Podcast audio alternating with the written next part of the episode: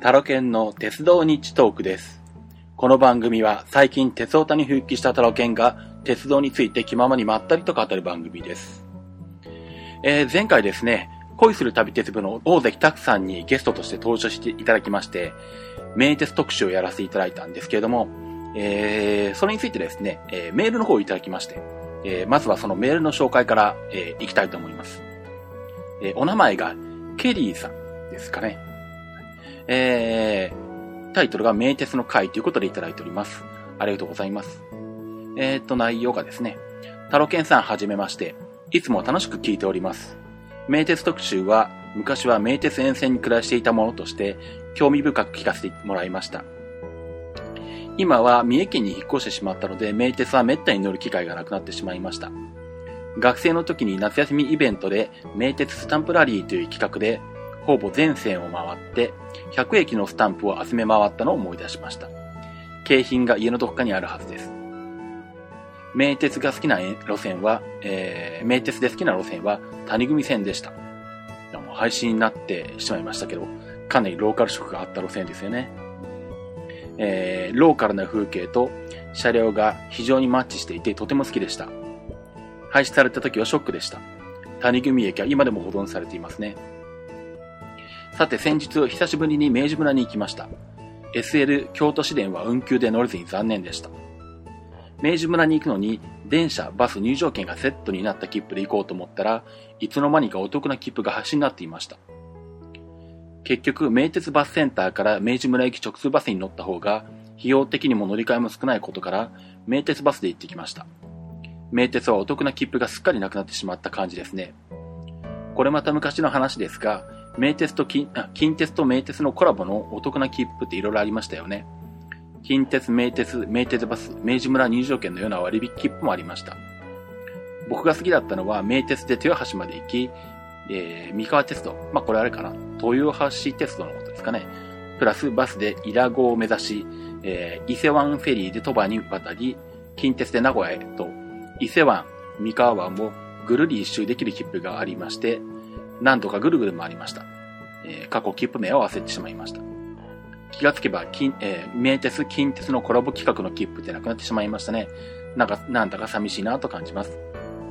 長文失礼しました。これからも配信を楽しみにしています。三重県にも鉄道を乗りに来てくださいね。またメールします。ということで、えーケリーさんからメールを、えーいただいておりました。ありがとうございます。えーっと、明治村、そうですね。あの、なんだろう。鉄道の乗り潰し、まあ、なんだ、鉄道ファンとして、名古屋地方に、えーっと、名、えー名鉄とかですね、近鉄とか、まあ、あの、その周辺の鉄道を乗りに行った時に、えーまあ、ちょっとこれ落とし穴的な忘れがちなんですけども、明治村にも行ってもらうといいですよね。よく考えたらね。私も、あの、このメールをいただくまでは結構忘れていたんですけど、えーっと、まあ、犬山、犬山のあたりに明治村っていう、まあ、レジャー施設というんだろうな、やっぱりこれは。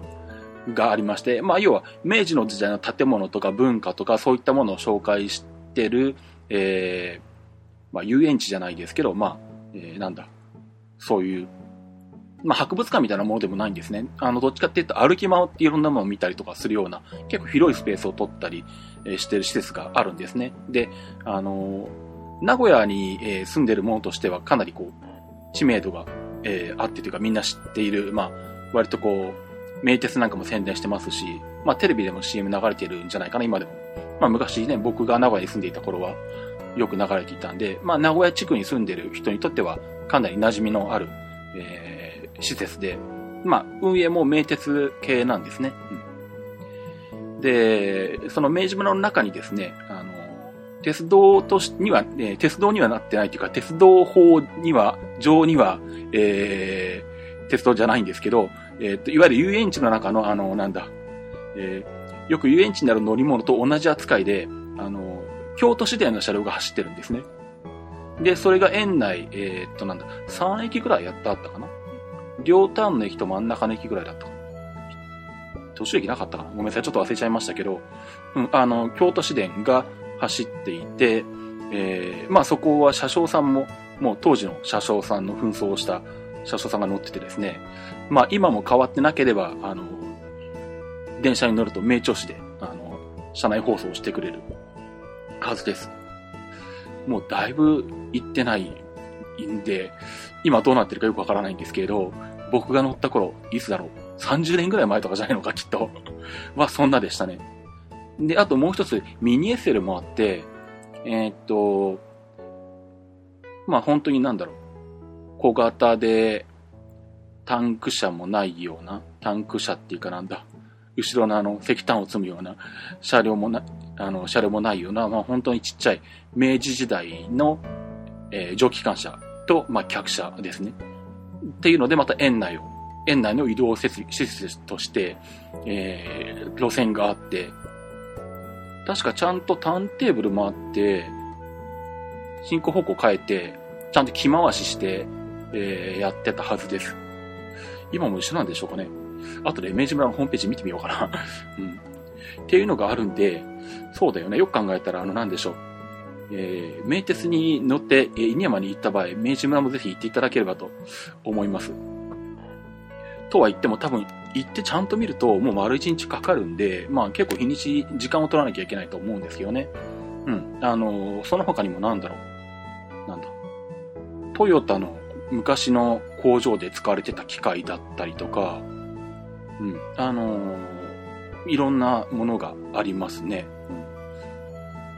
うん、なんで、結構面白いですね。で、まあ、かつてなんだろう。この明治村と、えー、っと、リトルワールドか。あれ、あれはなくなったのかな？あれも確か犬山近辺にあったと思ったんですけど、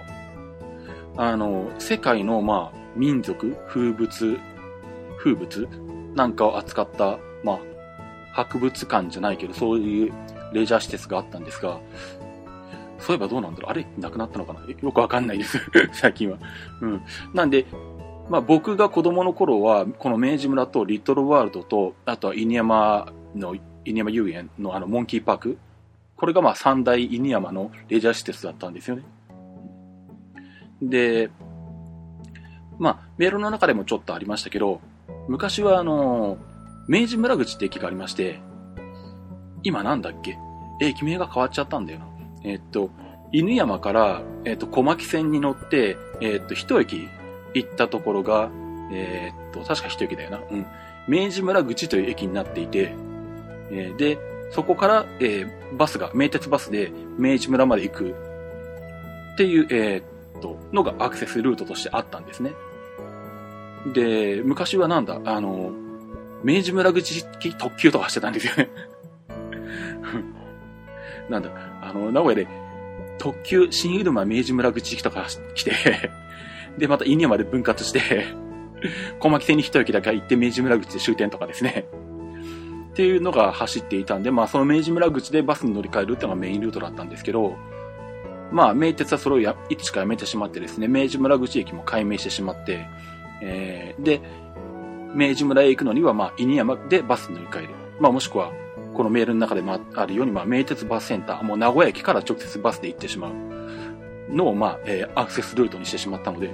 小牧線で明治村に行くっていうことは、まあ、できなくなってしまったんですが、うん。そうですね。確かに僕が子供の頃は明治村口から行くのが当たり前だったので、確かにそうなんですよね。うん。懐かしいですね、これは。まあなんでしょう。結構そういう、まあ乗車券とかバスの乗車券とか、あとは、えー、明治村口、明治村とかのそう、施設の入場券を、えー、まとめた割引は確かにありましたんで、最近はね、このメールのお話ですと、なくなってしまってるようですね。うん。ちょっとまあ残念ですけどね。あとはなんだ、近鉄、名鉄のコラボもそう言われてみれば、昔は名鉄と近鉄が何日間か合わせて乗り放題とかあったような気がするな。うん。まあ、あとね、あの、三河湾ぐるっと一周とか、伊勢湾をこう、回って、まあ、講和のあたりから鳥羽に回るとか、なんかそういう企画の切符はいっぱいあったような気がするんで、まあ今はそういうのがなくなってしまったみたいですね。まあ、懐かしい話を聞かせてもらって、うん、ありがとうございます。まあ、三重県の方ですね、まあ割となんだろう、三重県内は結構乗ってしまった感があるんで、まあわざわざ乗りに行く機会は最近ちょっと少ないんですけど、まあでも、あのー、養老鉄道とかね、あのー、近鉄時代には乗ってるけど、養老鉄道になってから乗ってないとか あとは、えー、西川から先の北西線か、あれが三義鉄道に、えー、譲渡されてから乗ってないんで、まあそういう意味ではまたいつか乗りに行きたいと思います。はい。えー、メール、ケリーさんメールありがとうございました。ということでですね、えー、っと、今回はまず何の話をするかと言いますと、まあ、先日ですね、あの、東京で CP プラスというカメラの展示会イベントがありまして、それに行ってきたんですが、その際ですね、えー、せっかくなんで、えー、っと、小田急の、え、もうすぐ廃車になる7000系ですね、LSE。これに、え乗ろうということで、え小田原までは新幹線で行き、そこからは、え LSE で新宿まで行ってきました。まあ、えっと、小田急のホームページから特急列車のあのロマンスカーの予約ができるんですけど、あれにちゃんとあの、使用車両が出てくるんですね。ちゃんと絵で、これ、この列車はエクゼだとか、この列車は RSE だとか。で、なんだ。ハイ SE と LSE は、えっ、ー、と、列車によってはどっちが来るかわかりませんみたいなのがあるんですけど、まあ、とりあえず展望、えー、車両がある。展望席のある車両が来ますっていうマークがあるんで、で、えっ、と、まあ、LSE が来る列車を確認して、まあ、予約しておいてですね。で、まあ、展望席の、まあ、前から1列目は取れなかったんですけど、2列目があったんで、えー、前から2列目の展望席で、えー、小田原から新宿まで乗ってきました。まあ、実際来た列車は、えー、っと、7000系の、えー、っと、新都色っていうかな。あの、旧都色に戻ってない方のやつなんで、まあ、ちょっとその辺は残念だったんですけどね。本当は旧都色に乗りたかったんですけども、まあ、その辺はしょうがないですね。これはちょっと判別がつかないので、まあ、途中旧都色の車両と LFE の方とすれ違いましたけどね。まあでもなんでしょう。あのー、まあ展望席がこうかなり車内から見ると丸みを帯びていて、本当に展望席から上を見上げると、その窓のヘリの部分がこう、綺麗なこう、円形、半円形を描いてるんですね。で、まあなんともこう、味わいがあるというか、まあ昭和の感じがするというか、まあ、レトロというところまでいかないんですけど、うん、このデザインなかなかいいなという感じがしてですね、まあ、この車両がなくなってしまうのももったいないなという気はしましたね。まあ、ちなみに、これ以外にも、まあ、えっと、朝霧で使われている RSE2 万件も廃車になりますし、まあ、これは、えっと、後で話しますけど、乗る予定があるんですが、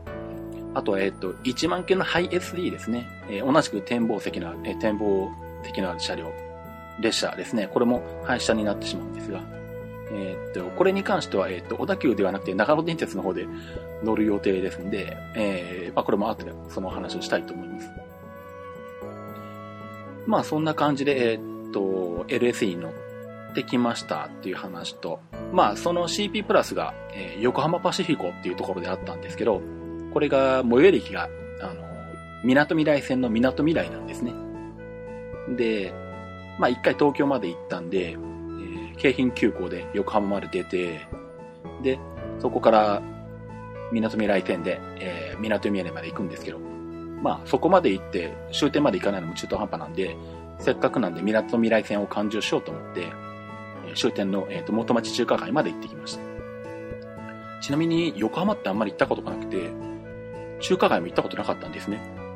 まあその時初めて中華街に行ってきまして、まあ、たまたま機会があって、夜は中華街で食事する時間なんかも取れたんで、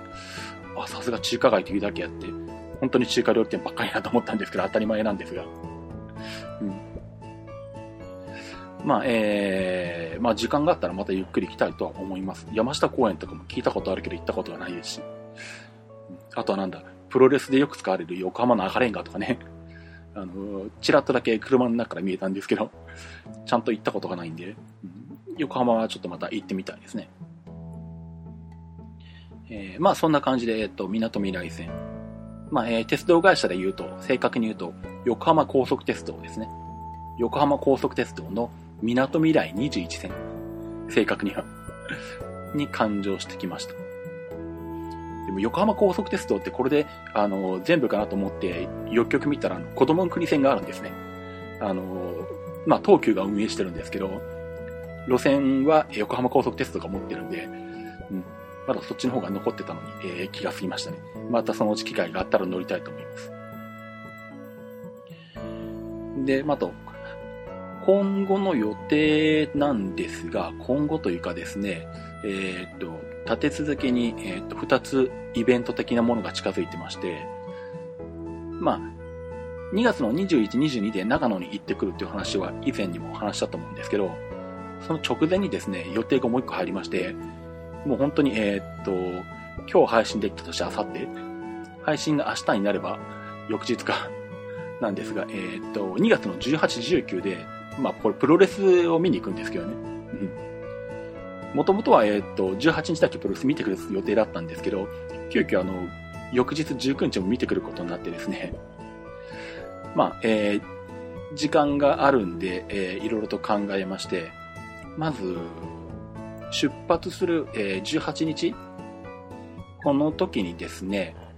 まあちょっと確定じゃないんですけれども、えー、っと、小田原まで新幹線で行く予定なんですが、この時に、えー、ひょっとしたら300件の小玉に乗れるかもしれないんで、ちょっと楽しみにしています。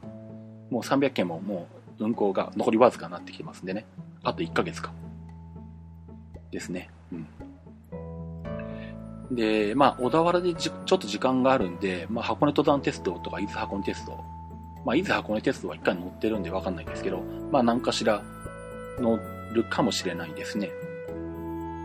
で、まあ、その後、えー、っとですね、小田急で新松田まで行って、で、降りて、で、JR の増田駅の南口だったかな、確か。うん、JR の増田駅の南口に行って、そこで、えっ、と、朝霧の特急券と、えー、乗車券を新宿まで買う予定です。で、なんで、えー、そういうことするかっていうと、えー、ここに行くとですね、貢献が売ってるはずなんですよ。まあネットでググってもらえると結構出てくると思うんですけど、その筋では有名らしいんで、要はなんだ、JR 増田駅と小田急の新増田駅が、その朝霧を運行するにあたって、えー、っと、同一視されてるんですね。なんで、朝霧を JR 増田から乗っても、えー、運賃計算、計算上、えっ、とまあ、特急券も含めてですけど、特急料金も含めてですけど、えー、計算上は、小田急の新増田から乗ったことになるんですね。なので、えっ、と、JR 増田駅で、えー、JR 増田駅の窓口で、小田急の新増田から新新宿までとか、そういう切符を売らなきゃいけなくなるんですけども、まあ、これが、あのマルスでは対応できないんで、要は他社、他社線内のみの乗車券っていうのはマルスで出せないので、貢献を常備してあって、えー、特急券も乗車券も、えー、まあ、着駅が限られますけどね、貢献で常備されてるのは。確か、新宿ともう一個どこかの駅までだけだったと思うんですけど、貢献が常備してあるらしいんで、それを買うために一回、新マスターでわざわざ降りて、えー、っと、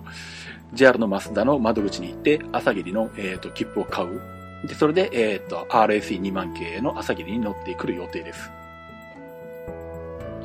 で、まあ、その日はその後プロレスを見て、で、まあ、御徒町の後に泊まるんですけど、で、翌日夕方から、えー、プロレスがまた 見る予定があるんですね。で、まあ、空いてる時間どうしようかなと思ったんですけど、えー、せっかくなんで、まあ、関東圏の乗ってない JR を乗ってこようと思いまして、で、考えたのがですね、えー、っと、まあ、ホテルが御徒町の近くなんですね。なので多分御徒町発、えー、水道橋まで。プロレスは後楽園、あ、後楽園ホールじゃねえや。東京ドームシティホールか。TDC。東京ドームシティホール、そうだな。うん。で、やるんで、まあ、降りるのはおか、えー、水道橋なんですけど、御徒町から水道橋までの130円の切符を買って、大回り乗車で、えっ、ー、と、水戸線と、両毛線と、えー、八甲線に乗ってこようと思ってます。まあ、朝、えっ、ー、と、御徒町を出て、えっ、ー、と、上野から多分フレッシュ日立に乗るかな。フレッシュ日立9号で石岡まで行って、で、そこから普通列車で友部まで行くんですね。で、フレッシュ日立で友部までなぜ行かないのかというとですね、えー、上野から友部までが、えー、距離が101キロなんですね。この1キロのために特急料金が上がるのがなんか嫌なので、一つ前の石部石岡で降りて、ここから普通に乗り換えます。これによってあの特急料金の区分が1個、あの、手前の100キロ未満までの特急料金になるんであのなんか1キロであのプラスになるとなんかすごい損したような気分がなるんで、たまにこういうことよくやるんですけどね で、友部から、えー、っと、水戸線で小山まで出て、で、さらに、両毛線の列車で高崎まで出ると。もうこの時点で1時過ぎとかなのかな。で、えー、八高線で駒川まで出て、で、そこから、えー、川越に行って、で、まあ、川越線ですね。川越線で、えー、大宮まで戻ってきて、で、湘南新宿ラインで新宿に出て、で、まあ、総武線で、えー、水道橋まで戻ってくると。時間にして足掛け8時間27分の予定です。えー、これで、えー、まあ、いわゆる大回りですね。えー、運賃130円で行ってくると。まあ、多分あの、東京圏に住んでる鉄な方には、まあ、お馴染みだと思うんですけど、まあ、要は、えー、東京近辺の、えー、特定の、えー、区間ですね、定められた区間は、えー、まあ、切符は最短経路で計算した切符で、えー、経路はどんな経路を通ってもいいというのがあるもんですから、まあ、いわゆる大回り乗車ですね。うん。まあ、この特例を使って、え130円で、まあ、これだけ乗ってくる予定ですです。まあ、何気にあの、東京圏でここまであの、金額が安くて、えー、時間をかけて乗ってくる大回り乗車っていうのは、まあ、今回初めてなんですね。うん。まあ、そんな感じで、えー、JR 乗っていきたいと思います。で、あとですね、それで、21、22が長野ですんで、1日空いてまた、また出かけるんですけど、この辺あのなんだ、えー、長野が決まった時のプロレスがあるの気がついてですねまあ、こんな日程になってしまったんですが、まあ、21、22は長野に行ってきます。まあ、21日に、えー、っと、新幹線で東京まで行き、えー、それから長野新幹線で長野まで行くと。で、まあ、昼過ぎに長野から湯田中まで、特急湯煙ですね。えー、ですね、ここで、まあ、元小田急のハイエース1万系に乗ることができるんですが、まあ、これで湯田中に行ってきて、まあ、どうだろう、温泉に入ってくるかな？ひょっとしたら。まあ、えー、その日のうちにスノーモンキー、えー、元成田エクスプレスの車両ですね。うん、これで、えー、長野に戻ってきて、長野で泊まると。で、翌日は、えー、まあ、これが本番なんですけど、えーま、長野電鉄の八代線に乗りに行きます。えー、須坂まで出て、えー、須坂から、えー、八代線で八代まで出ます。で、その後は、信濃鉄道で信濃に出て、えー、まあ、東急信濃で松本まで行くと。で、そこからですね、えー、アルピコ交通ですね。松本電鉄。まあ、これも乗ってないんで乗ってきたいと思います。新島島まで往復して、えー、松本に戻ってくる。で、そこからスーパーズサで新宿に出てきて、えー、新宿から、え、371系の、えー、最終の朝霧7号ですね。これで沼津に出ます。で、その370匹が沼津に着いた後、ホームライナー半マス5号に化けるので、このホームライナーで静岡に帰ってくるというような予定になっています。まあ、また途中ツイッターでいろいろとつぶやくと思いますんで、あのよろしければツイッターの方見ておいていただければと思います。ということで、えー、まあ、今回はメールをいただきましたというお話と、まあ、この後迫っています、えー、まあ、鉄旅のお話でした。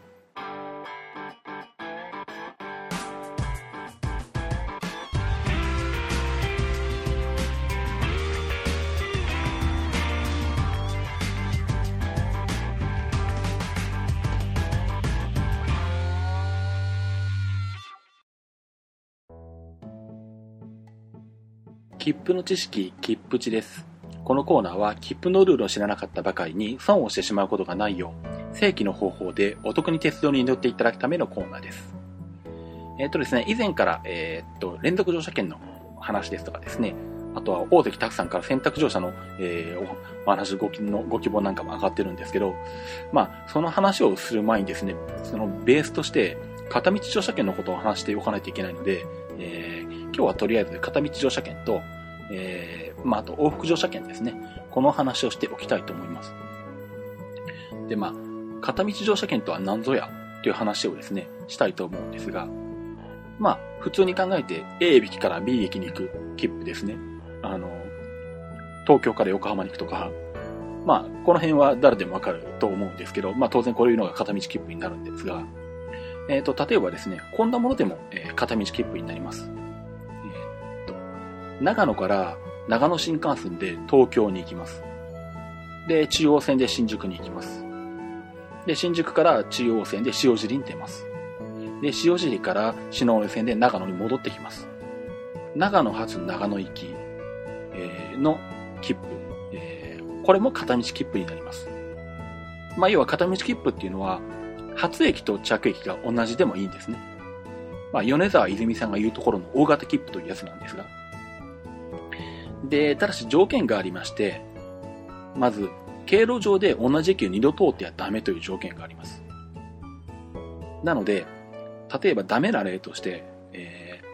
ー、宇都宮から、えー、東北本線で大宮まで行って、で、高崎線で高崎まで行って、で、上越線で新前橋、で、新前橋から両門線で小山、で、小山から水戸線、常磐線で水戸まで、という経路。これは、小山で、えー、行きに通ってきた経路にぶつかるんで、これは1枚の片道乗車券では発見できないです。で、あとですね、もう一つ、えー、まあ、条件というかですね、新幹線が絡んだ場合なんですけども、在来線と並行する新幹線は同一路線とみなす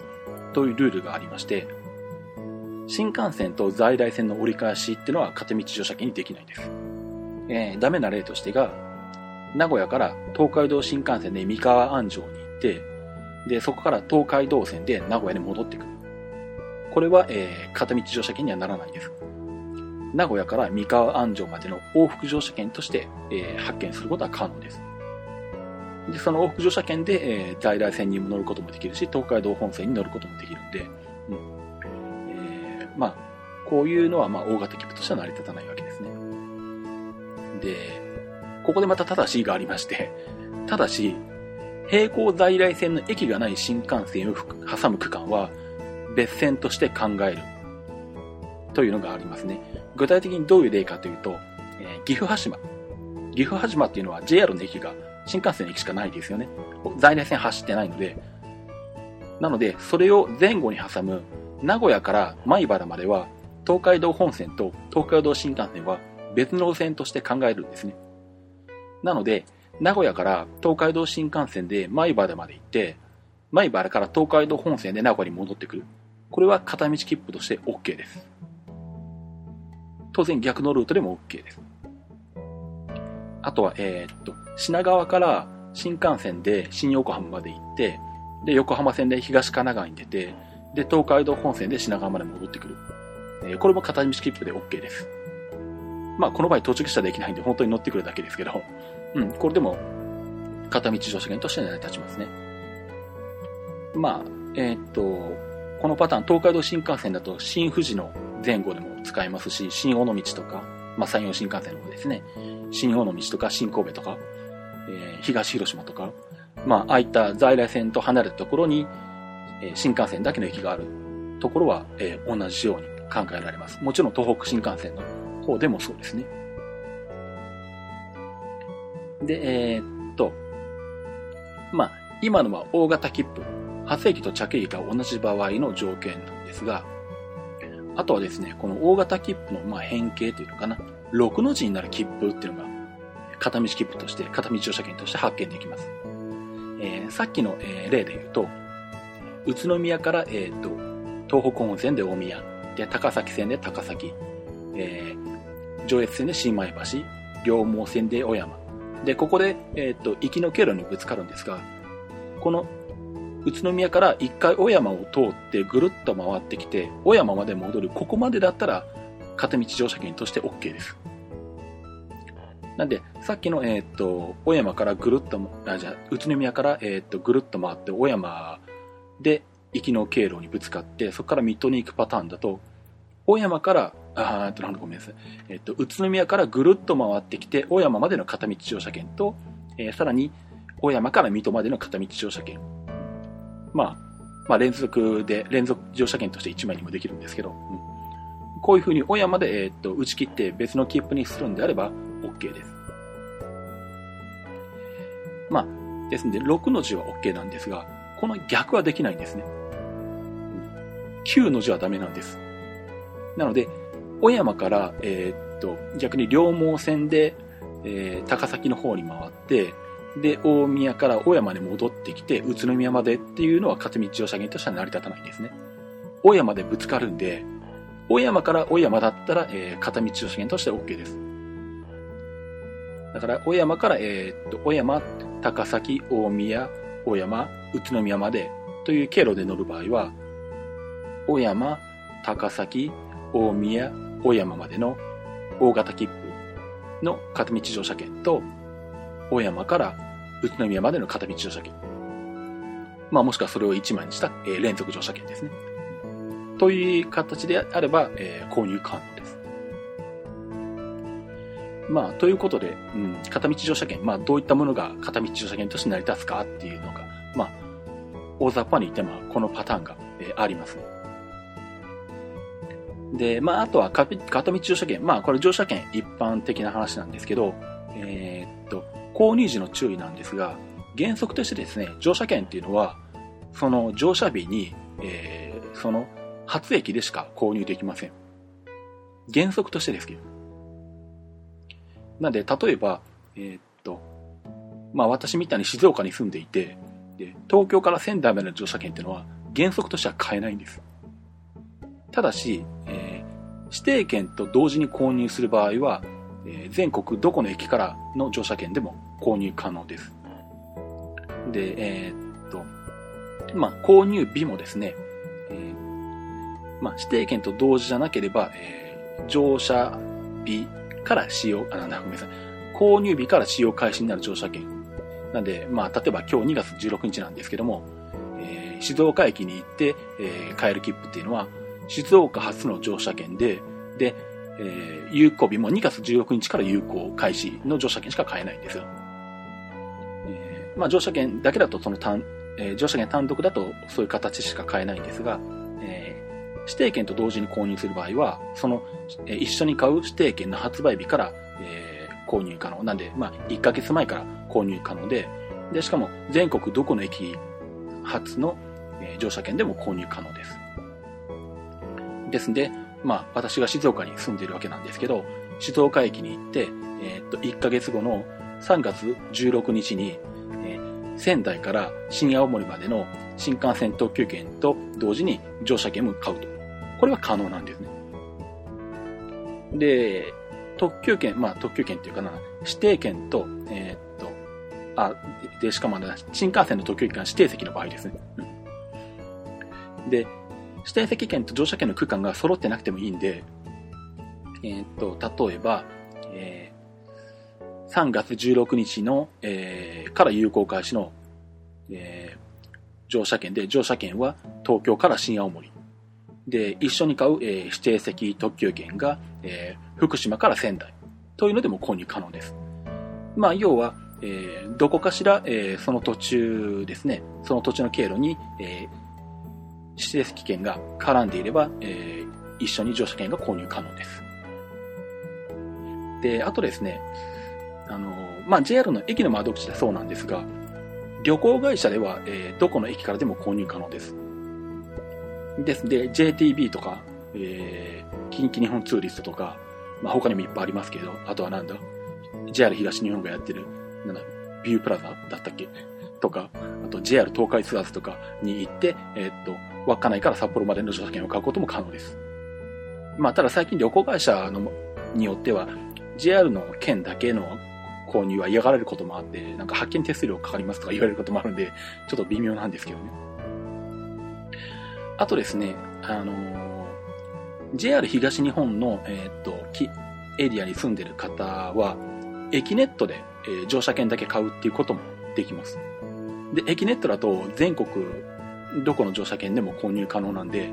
さっきちょっと試しにやってみたんですけど、えー、っと、えー、駅ネットで大阪から新大阪までの乗車券っていうのを申し込んでみたんですね。そしたらちゃんと買えましたね。で、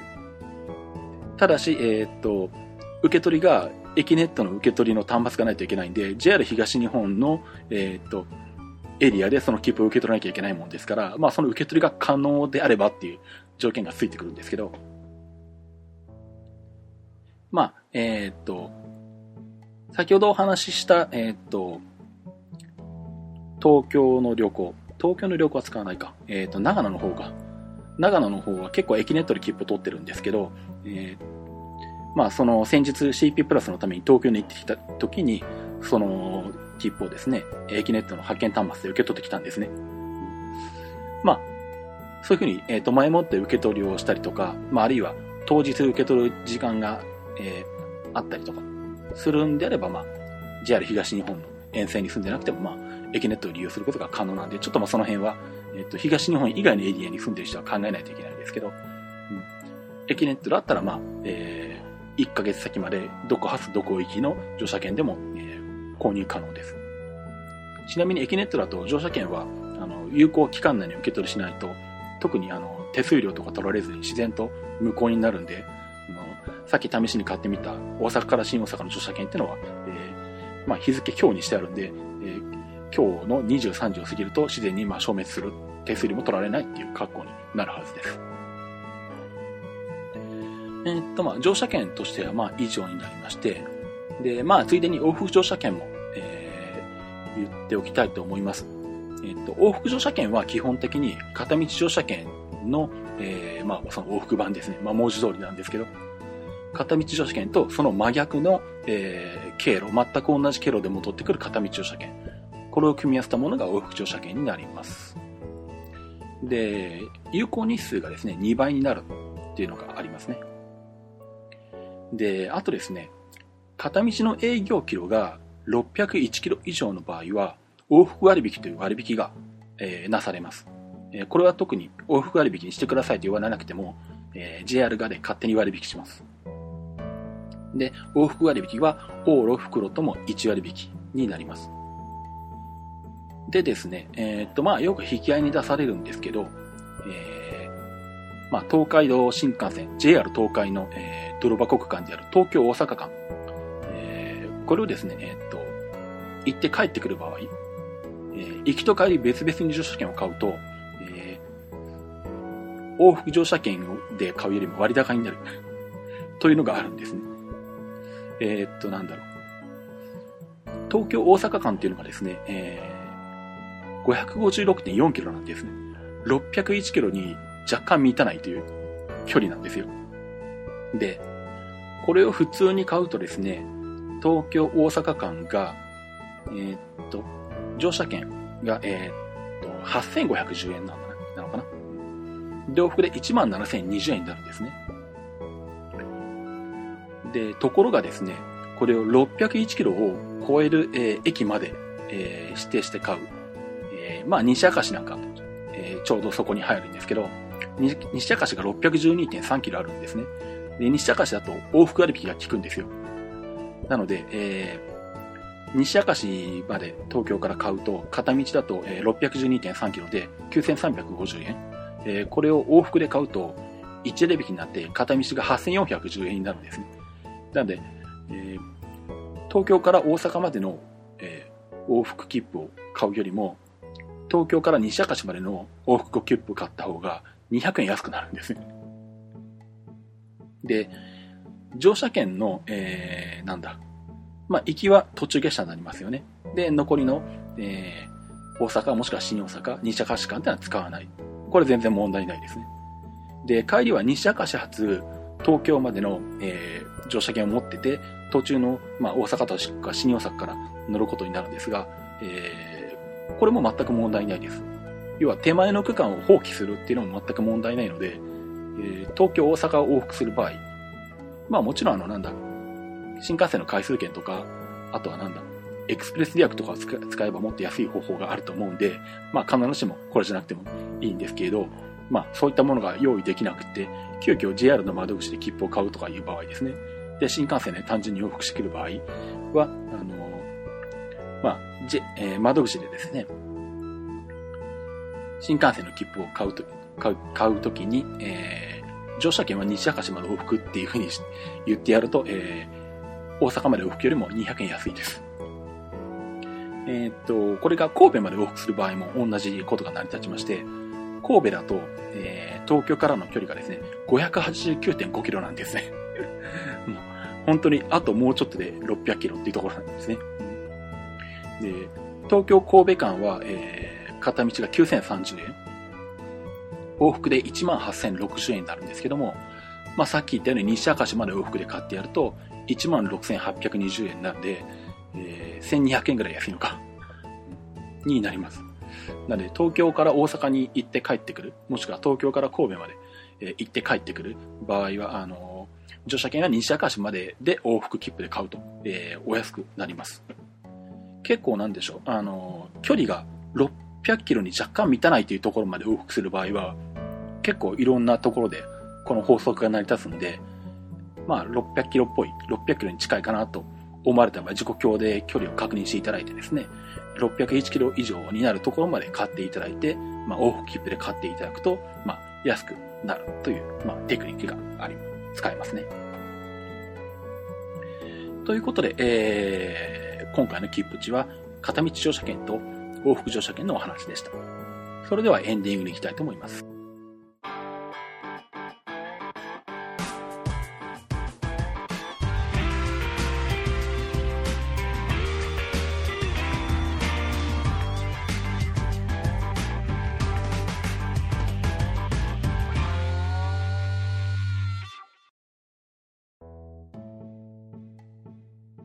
えー、ではエンディングです。えっ、ー、と、先日の恋する旅鉄部さんを聞いてましたら、なんだ、旅鉄路線図？で、えっ、ー、と、くるり線のお話をされてまして、で、まあ私知らなかったんですけど、くるり線は今のところ、キハ30とかキハ35とか、キハ 37?38? の、まあ国立時代の結構古いディーゼルカーが走ってるんですけど、今年の秋から新車に置き換わってしまうそうなんですね。うん。なんで、ちょうどあのー、来月3月にまた、またプロレスなんですけど お前はプロレス、プロレスのついでに鉄道に乗って、乗りに行ってるのかって話なんですけどね。結構そういう傾向が強いんですが まあ、それで東京に行くんですけど、まあ、えっ、ー、と、丸々1日くらい向こうの方で時間が取れる感じなので、まあ、その時に、えっ、ー、と、くるり線に乗ってこれたらなと思って今、ちょっと企んでおります。また決まりましたら、えー、鉄道日特の方でお話ししたいと思います。ということで、私、タロケンツイッターをやっております。えー、アカウントの方が、アットマークタロケントークになります。アットマーク t-a-r-o-k-e-n-t-a-l-k。あと、鉄道日トークのハッシュタグがありまして、シャープトレイン NT になります。シャープ t-r-a-i-n-n-t。まあ、このハッシュタグ、あの、ご自由に使っていただいて構いませんので、あの、気が向いたら使っていただければと思います。まあ、あと私、これ以外にですね、プロレス番組のプロレス日時という番組をやっております。あと、えー、IT デジタル系の ITMIT という番組。あと、まだ2回しか配信してないんですけど、えー、体操日東京という番組もあります。あとは、クリラジの方にも出させていただいてまして、毎週日曜配信の、えー、トレンドウォッチという番組があって、そこで、えー、BJ とコロンさんと一緒にお話をしています。まあ、こちらの方は、まあ、IT デジタルに限った話じゃなくて、まあ、今後流行りそうなものとか、これから、えー、出てくる新サービスであるとか、まあ、そんな感じのものですね、えー、いろいろと、えー、おしゃべりしてますんで、よろしかったら聞いていただければと思います。もうすでに、えー、iTunes ストアに登録されてますので、iTunes ストアの方でカタカナでトレンドウォッチと検索していただければ出てくると思います。ということで、えー、鉄道日トークでした。それではまた。